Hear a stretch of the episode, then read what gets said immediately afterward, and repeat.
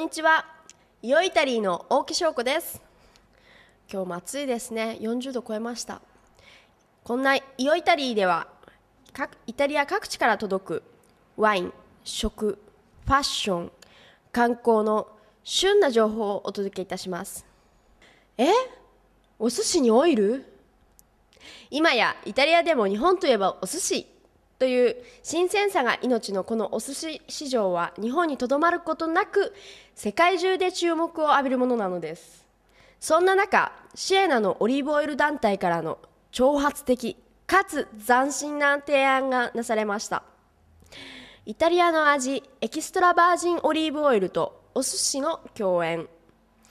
シエナのメディチ家洋館にてある日本人シェフがデモンストレーションを行ったのです。お寿司にオリーブオイル。うん。皆さんもぜひお試しください。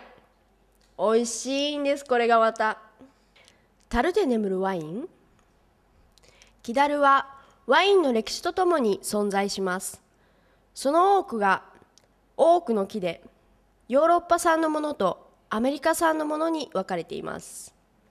主な違いはヨーロッパ産のものは渋みの成分タンニンがそしてアメリカ産のものはより良い方向性に富んでいます。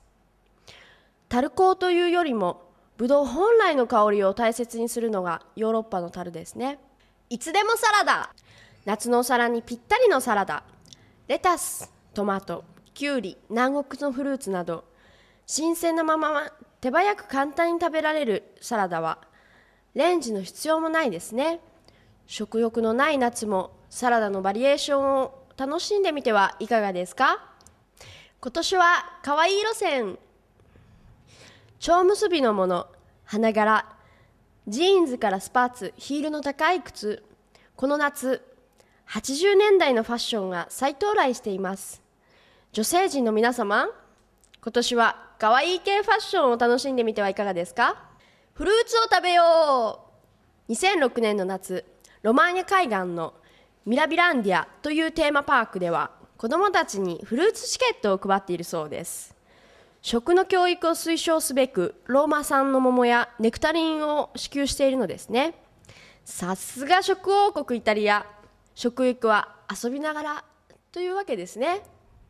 夏の風物詩。野外テラスは夏の醍醐味。涼しい空気を友達と分かし合いながら食事をするのは普段以上に美味しく感じますよね。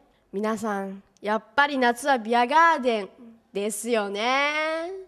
本日のニュースはこれにて。それでは次回のようにイタリにてお会いいたしましょう。チャオ